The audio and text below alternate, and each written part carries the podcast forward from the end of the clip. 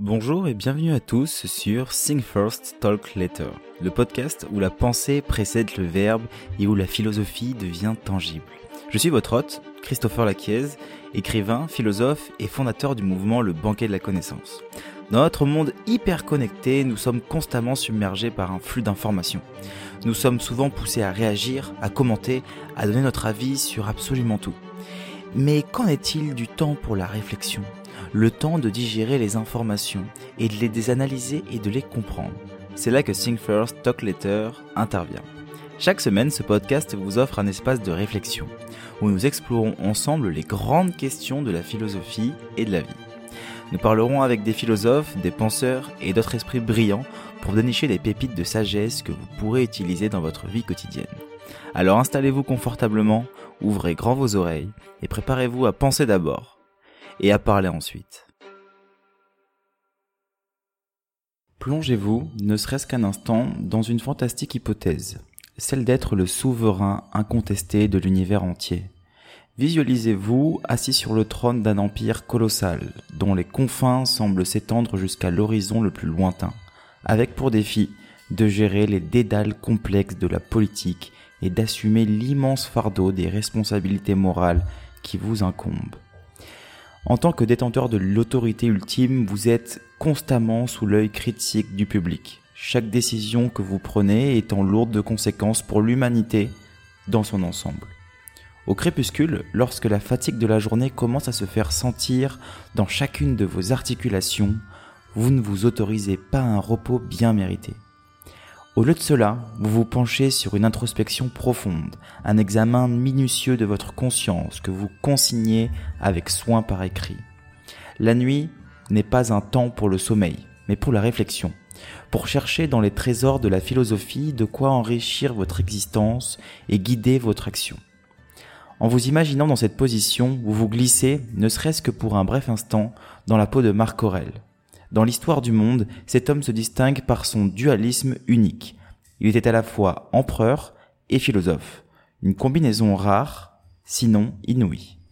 Qui pourrait prétendre que la pensée profonde et la détention du pouvoir sont incompatibles? Chez Marc Aurèle, la philosophie stoïcienne n'était pas une simple réflexion abstraite. Ses pensées pour moi-même offrent un témoignage unique de la façon dont il a vécu cette philosophie, non seulement comme une boussole qui guide son art de gouverner, mais aussi comme le pilier central de son art de vivre. Sa philosophie n'était pas seulement une discipline intellectuelle, elle était avant tout un moyen d'interagir avec le monde, de prendre des décisions éthiques et de se comporter avec dignité, même face aux défis les plus redoutables. Vous l'aurez bien compris, aujourd'hui, on parle de l'empereur philosophe Marc Aurèle. Je suis très heureux de faire ce podcast avec vous parce que Marc Aurel, pour moi, est un emblème de la philosophie dans le sens où il m'a énormément aidé à comprendre aussi beaucoup d'aspects de ma vie, à évoluer dans une direction différente, à ma première entrée dans la philosophie, notamment la philosophie stoïcienne, qui est pour moi, je trouve, une très belle porte d'entrée dans l'apprentissage de la philosophie. Et Marc Aurel a pris sa place et a pris place, en tout cas autour de moi et avec moi, pour justement me conseiller dans son livre des pensées pour moi-même, méditation on peut aussi dire, qui était avant tout un exercice qu'il faisait pour lui-même. Dans cet épisode de podcast aujourd'hui, je vais tout simplement vous expliquer l'histoire de Marc Aurel. Ce n'est pas un podcast qui va retracer sa pensée, qui sera euh, la semaine prochaine. Ça sera le deuxième podcast sur Marc Aurel, qui sera réalisé en deux parties. Aujourd'hui, qui sera plutôt consacré à sa biographie, et euh, la semaine prochaine qui sera plutôt consacrée à sa philosophie. Mais je pense qu'il est important de connaître le contexte culturel, de connaître aussi la vie de Marc Aurel et de pourquoi est-ce qu'il en est arrivé à euh, écrire ses pensées et quelle était son optique et quelle était sa vision du monde. Donc aujourd'hui, on va s'intéresser à la vie aussi incroyable et euh, grande que celle de Marc Aurèle. Naviguons ensemble dans le temps et l'espace et revenons à Rome, l'année 121 de notre ère, à l'époque où une naissance qui allait marquer l'histoire a eu lieu. Un jeune garçon, prénommé Marcus Annius Verus, a vu le jour au sein d'une famille aristocratique, riche et évidemment influente. Son père était magistrat, une position de respect et de pouvoir, tandis que son grand-père maternel, lui, c'était une figure éminente de la scène politique romaine. Et il servait en tant que consul et préfet de l'empereur qui à l'époque s'appelait Adrien, avec un H. C'est une tragédie familiale qui frappe tôt dans la vie de Marcus lorsque son père disparaît de sa vie. Cependant, l'empereur Adrien remarque quelque chose de spécial chez le jeune Marcus. Il observe un esprit vif, une curiosité insatiable et des tendances philosophiques qui émergent déjà à un âge tendre. C'est à 12 ans que Marcus fait un choix audacieux, renonçant à la toge des fils des patriciens pour revêtir le manteau grossier des philosophes. Ce geste symbolique de renoncement à la richesse matérielle est un signe clair de son dévouement à la philosophie, un acte d'ascèse inspiré par le célèbre Diogène le cynique. Diogène de Sinope, pour ceux qui connaissent, je ferai aussi un podcast sur Diogène parce que c'est un sacré spécimen celui-là aussi. Alors Marcus, qui n'a pas choisi de vivre dans un tonneau comme Diogène, a délibérément choisi une vie d'humilité et de simplicité. Il dormait sur un sol dur, résistant aux appels de sa mère, inquiète à mettre des pots de bête pour son confort jusqu'à ce qu'il finisse par céder à sa demande. En 138, l'empereur Adrien, encore une fois avec un H, voyant la fin de son règne approcher, choisit Antonin le Pieux comme successeur. Il fait une demande particulière à Antonin, celle d'adopter Marcus. Dans cette ère de l'Empire romain, le pouvoir n'était plus forcément héréditaire, passant de père en fils. Et c'est ainsi que le jeune Marcus Annus Verus devient Marc Aurèle. L'année suivante, Marc Aurèle est élevé à la dignité de César, c'est-à-dire d'héritier légitime du trône impérial. En 147, en 145, pardon, il épouse Faustine, la fille d'Antonin. Ensemble, ils auront 13 enfants, mais seuls 6 d'entre eux survivront. 5 filles et un garçon du nom de Commode, qui n'a d'ailleurs rien à voir avec une commode. Alors qu'il attendait de succéder au trône, Marc Aurèle n'a pas perdu de temps. Il a émergé lui-même dans l'administration quotidienne de l'Empire, perfectionnant sa compréhension des responsabilités qui l'attendaient. Sur le plan intellectuel, il s'est laissé porter entre la philosophie et la rhétorique l'art de l'éloquence et de la composition des discours sous la tutelle de son maître et ami intime, Fronton. Mais c'est le stoïcien Junius Rusticus qui a finalement ancré Marc Aurèle dans la philosophie stoïcienne. Rusticus a introduit Marc Aurèle à l'enseignement d'Épictète, un esclave affranchi dont les paroles ont été un véritable choc existentiel pour le futur empereur. Je ferai aussi un podcast sur Épictète, qui est l'un des précurseurs de la philosophie stoïcienne. D'ailleurs, Épictète signifie à qui il a été esclave pendant plus de 30 ans pour par la suite être affranchi. Son histoire est juste magnifique. Dès lors, Marc Aurèle a décidé d'adopter une vie régie par les préceptes stoïciens, un choix qui a profondément influencé sa gouvernance en tant qu'empereur et sa vie en tant qu'individu. Le stoïcisme, en tant que philosophie, remontait à Zénon de Kition au IVe siècle avant Jésus-Christ. Ce courant philosophique puissant maintient que l'homme devrait vivre en harmonie non seulement avec sa propre nature rationnelle, mais aussi avec l'univers tout dans son ensemble, qui est régi par un ordre immuable, le logos, le destin, le logos signifiant la raison. Les stoïciens préconisent l'acceptation impassible de cet ordre, ce qui signifie que nous devons accepter la réalité telle qu'elle se présente sans résistance inutile ou émotion exagérée. En outre, les stoïciens identifient un ensemble d'actions comme étant des devoirs, ou katekonta en grec. Ces devoirs comprennent des responsabilités telles que se marier, participer activement à la vie politique, respecter les traditions religieuses et défendre la patrie. Selon les stoïciens, un bon citoyen est celui qui remplit ses devoirs et si nécessaire est prêt à devenir un guerrier. Cette philosophie, qui est initialement, initialement pardon, grecque, elle avait été éclipsée pendant une période, mais elle a refait surface avec force à l'époque romaine. La raison de cette résurgence était qu'elle correspondait parfaitement aux valeurs romaines qui mettaient l'accent sur le civisme et la piété. De plus, elle soutenait les ambitions impériales car elle véhiculait un idéal cosmopolitique, un sens de la citoyenneté mondiale. Les stoïciens croient que tous les êtres sont une partie de la raison universelle. Les hommes sont citoyens d'un même monde proclamé Épictète dans ses entretiens. Cette vision universelle de la citoyenneté a certainement influencé Marc Aurèle dans sa manière de régner, ce qui a fait de lui un empereur unique dans l'histoire de Rome. En 161, après la mort d'Antonin, son mentor et figure paternelle, Marc Aurèle remonte sur le trône impérial. Bravant les traditions, il décide de partager le pouvoir avec Lucius Verus, un autre protégé d'Antonin. Ces deux frères adoptifs sont de nature contrastée. Marc Aurèle, qui est sérieux et sobre, semble sculpté dans le marbre, tandis que Lucius Verus est connu pour ses tendances hédonistes. Néanmoins, une forte affection fraternelle unit ces deux figures. La philosophie stoïcienne que Marc Aurèle a embrassée se révèle rapidement essentielle. Il apprend à maîtriser l'indifférence stoïcienne, qui est la capacité de rester calme et sans émotion face aux adversités. Comme il l'écrit dans ses pensées pour lui-même, il faut se tenir prêt, sans broncher, à répondre aux coups qui fondent sur nous. Son règne, contrairement à celui d'Antonin, qui est caractérisé par la prospérité et la paix, est, rapidement frappé par les tumultes. Premièrement, le Tibre déborde, causant des inondations dévastatrices à Rome et dans les régions environnantes. Après ce désastre naturel, évidemment, la guerre menace l'Empire. Les frontières de l'Empire sont violées, à la fois à l'Est, où l'Arménie actuelle est envahie par les Parthes, et à l'ouest où les tribus germaniques, les Marcomans et les Quads euh, posent une menace qui est plus ou moins croissante.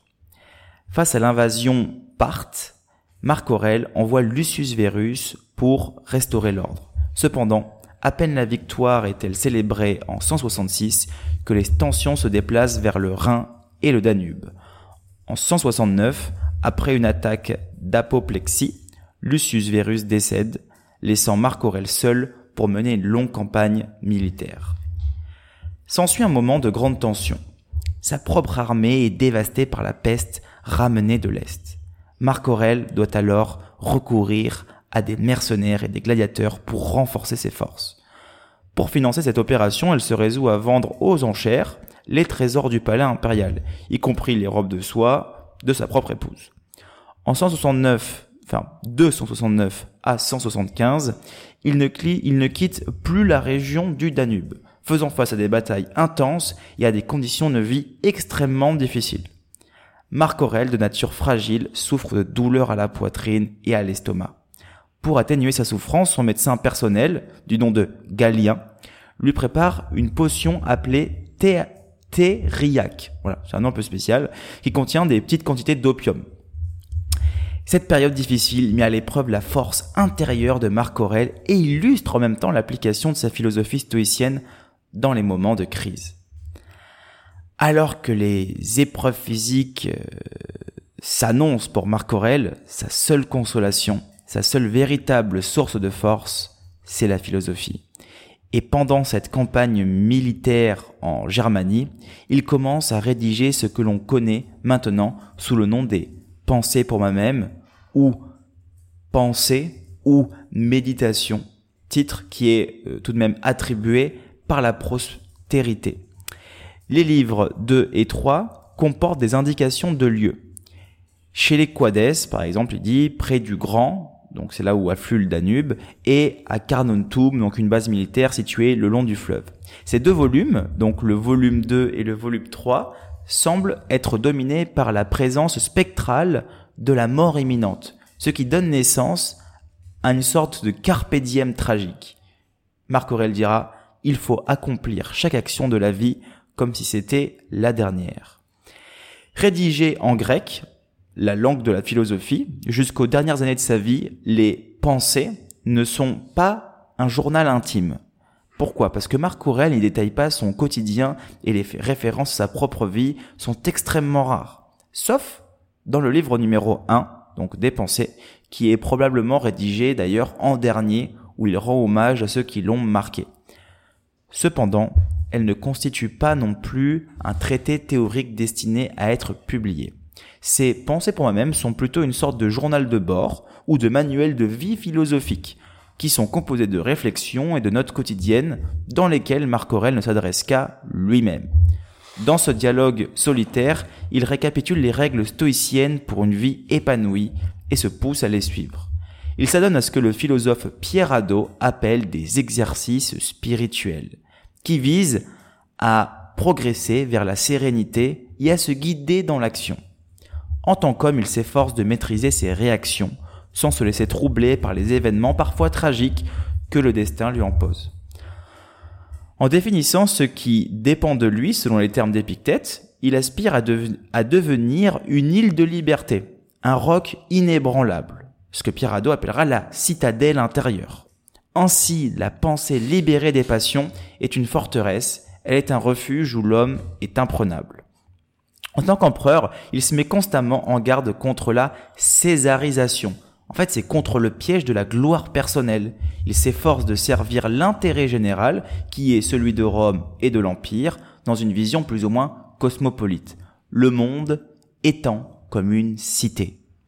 Il se bat, non pas pour sa propre gloire, mais pour l'intérêt de la cité du monde. En 175 après Jésus-Christ, Marc Aurèle vient à bout des tribus germaniques. Mais à peine ce conflit est-il résolu qu'un autre défi de taille s'impose à lui. Avidius Cassius, qui est un général qu'il a autrefois soutenu, qui se proclame empereur, alimenté par une rumeur infondée annonçant la mort de Marc Aurèle. Alors que la conspiration prend de l'ampleur en Égypte et dans l'Orient de l'Empire, l'empereur stoïcien tend la main pour un dialogue. Toutefois, avant qu'un accord puisse être trouvé, Cassius est assassiné. Refusant de céder à la colère ou à la vengeance, Marc Aurèle fait preuve d'une mesure qui se reflète constamment dans ses pensées. Il insiste pour que les sénateurs qui ont soutenu la rébellion ne soient pas sévèrement punis. C'est une belle illustration de son principe stoïcien. Il dira, le propre de l'homme, c'est d'aimer même ceux qui commettent des fautes. Pour rétablir son autorité dans les provinces orientales secouées par la conspiration, Marc Aurèle entreprend un voyage. En Cilicie, donc qui est euh, une région actuelle en Turquie, il est confronté à une autre tragédie personnelle, qui est la mort de son épouse, Faustine. Ignorant les rumeurs selon lesquelles elle aurait mené une vie licencieuse, Marc Aurèle la commémore comme une épouse si aimante, si droite, et la divinise en reconnaissance de son rôle et de sa loyauté. Son voyage l'amène également à Athènes, qui est évidemment le berceau de la philosophie. En signe de reconnaissance pour les grands courants de pensée, il y établit des chaires pour l'école stoïcienne, mais aussi pour les écoles platoniciennes, aristotéliciennes et épicuriennes. Ces actions marquent un tournant important par rapport à l'époque du tyran domiticien qui avait banni les philosophes d'Italie au premier siècle après Jésus-Christ, les jugeant en fait d'inutiles ou subversifs. Ainsi, Marc Aurèle rend hommage à la richesse et à la diversité des traditions philosophiques et réaffirme l'importance du dialogue et de l'apprentissage continu.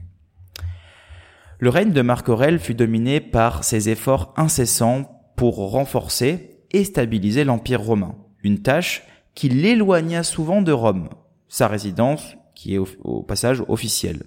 Cette absence régulière, elle est très critiquée. Mais lorsqu'il était en ville, l'empereur était infatigable dans sa quête du bien commun. Un de ses principes stoïciens résonne encore aujourd'hui. Ne te disperse pas. Sa question, sa gestion des affaires publiques était marquée par la justice de l'innovation. Il établit par exemple un système d'état civil et reconnu aux maires le droit d'avoir un héritage propre, leur accordant une personnalité juridique. Face à ceux qui se pressaient de se détendre, comme son mentor Fronton, qui l'exhortait à prendre du repos au bord de la mer, Marc Aurèle répliquait que le seul véritable repos résidait dans la retraite en soi-même. Le règne de Marc Aurèle fut aussi marqué par une forte éthique de travail. Bon, la vie de Marc Aurèle, un chapitre de l'histoire d'Auguste, on nous dit qu'il y avait l'habitude de lire, d'entendre des rapports et de signer des édits pendant des jeux du cirque. Les combats de gladiateurs, typiques de cette époque, l'ennuyaient terriblement et même l'effrayaient. En conséquence, il ordonna de recouvrir les épées des gladiateurs de mousse pour empêcher l'effusion de sang. Cependant, l'humanisme et la bienveillance de Marc Aurèle sont termis par les persécutions subies par les chrétiens en 177 après Jésus-Christ. Au sein du polythéisme romain, le christianisme émergeait à peine et était fragmenté en de petites sectes. À Lyon, une chrétienté nommée Blandine fut martyrisée, jetée aux fauves et immolée. Marc Aurèle, interrogé sur la question, aurait affirmé qu'il fallait punir les chrétiens qui refusaient de renier leur foi. Les sources à ce sujet sont limitées et bien que Marc Aurèle n'ait pas encouragé la haine contre les chrétiens, il ne semble pas non plus avoir tenté de freiner ou d'arrêter les violences à leur encontre. En 178 après Jésus-Christ, une nouvelle vague d'invasion en Germanie obligea Marc Aurèle à repartir en campagne. Deux ans plus tard, vraisemblablement affaibli par la peste, il décéda à Vienne ou près de Sirmium dans l'actuelle Serbie. Sur son lit de mort, il exhorta ses proches à guider son fils et successeur Commode afin qu'il ne se laisse pas entraîner vers des pratiques détestables. Malheureusement, ces craintes se révèlent fondées parce que Commode, ben, c'est devenu un empereur sanguinaire et haï. Il marqua le début d'une période sombre en tout cas pour l'Empire romain. Cependant, même dans la perspective de son évanouissement imminent, Marc Aurèle ne perdait pas de vue le grand ordre de l'univers et la nécessité de se conformer à la nature, principes fondamentaux du stoïcisme. L'homme, dont l'histoire se souvient aujourd'hui, était celui qui a prêché l'importance de vivre le moment présent avec intégrité et honnêteté. Et malgré son pronostic sombre, bientôt tu auras tout oublié, bientôt tous t'auront oublié, Marc Aurèle est encore commémoré des siècles plus tard pour sa sagesse, son intégrité et son humanité. Voilà aujourd'hui la petite, euh, plus ou moins petite, euh, euh, biographie de Marc Aurèle. Je me suis renseigné sur beaucoup de sources différentes, que ce soit les livres de Pierre Hadot, que ce soit sur Internet. il y a beaucoup, beaucoup de travaux qui ont été faits sur Marc Aurèle. Je vous invite à vous procurer La citadelle intérieure de euh, Pierre Hadot, qui est une très très belle introduction, une très belle analyse à la philosophie de Marc Aurèle. En tout cas, aujourd'hui, on parlait vraiment de sa biographie, de qui est-ce qu'il était. On peut bien voir et on peut bien définir que Marc Aurèle est d'ailleurs l'un des cinq bons empereurs romains qui a su euh, gérer l'empire romain avec prospérité, avec intégrité, avec tolérance et euh, plein d'histoires qui ont été rapportées en tout cas de son comportement comme euh, comme quoi Marc Aurèle aurait pris des Germains des Germains comme euh, prisonniers et au lieu de les tuer, il leur aurait donné des terres et le moyen de pouvoir continuer une vie, de reconstruire une vie. Donc on voit cette tolérance et ce côté humain dans le sens où pour lui, voilà, nous, nous sommes des citoyens du monde et nous ne sommes pas uniquement des citoyens d'une certaine cité. On est avant tout des citoyens du monde. Et euh, dans ces pensées de Marc Aurèle, qu'on verra dans le prochain podcast, je vous expliquerai sa philosophie, on retrouve vraiment ces idées qu'il a réussi à mettre en place. Hein. Donc c'est une philosophie qui se vend avant tout pratique, c'est une philosophie qu'on peut intégrer à notre vie quotidienne, qui moi m'a aussi beaucoup aidé à travers ben, des écrits, à travers des exercices spirituels comme on va le voir aussi, mais aussi à travers des, un travail d'introspection et de retour vers soi, qui était très important pour Marc Aurel. J'espère que ce podcast vous aura plu, euh, un petit peu original dans le sens où on est vraiment sur une biographie, que j'ai pas l'habitude de faire ça, j'ai plutôt l'habitude de, de faire euh, des podcasts en tout cas sur les pensées des philosophes, mais je trouvais ça important de d'abord aussi connaître l'histoire de Marc Aurel, de connaître aussi l'histoire des philosophes et de ne pas parler que de leur pensée, parce que ça me paraît important de remettre un contexte culturel autour d'une pensée, euh, parce que c'est sûr que si on adapte la pensée de Marc Aurèle à aujourd'hui, en enlevant le contexte culturel dans lequel il a grandi et euh, dans lequel il a vécu, ben euh, on comprend aussi beaucoup moins peut-être sa pensée. Tout comme avec Spinoza ou tout comme, je sais pas, d'autres philosophes euh, euh, dont je vous parlerai. Voilà, donc n'hésitez pas à mettre un petit commentaire sur ce podcast, n'hésitez pas aussi à le partager, à vous abonner, ça fait toujours plaisir, ça nous aide énormément et on se retrouve la semaine prochaine pour un prochain podcast où je vous parlerai de la philosophie de Marc Aurel. Bonne journée à tous, ciao ciao.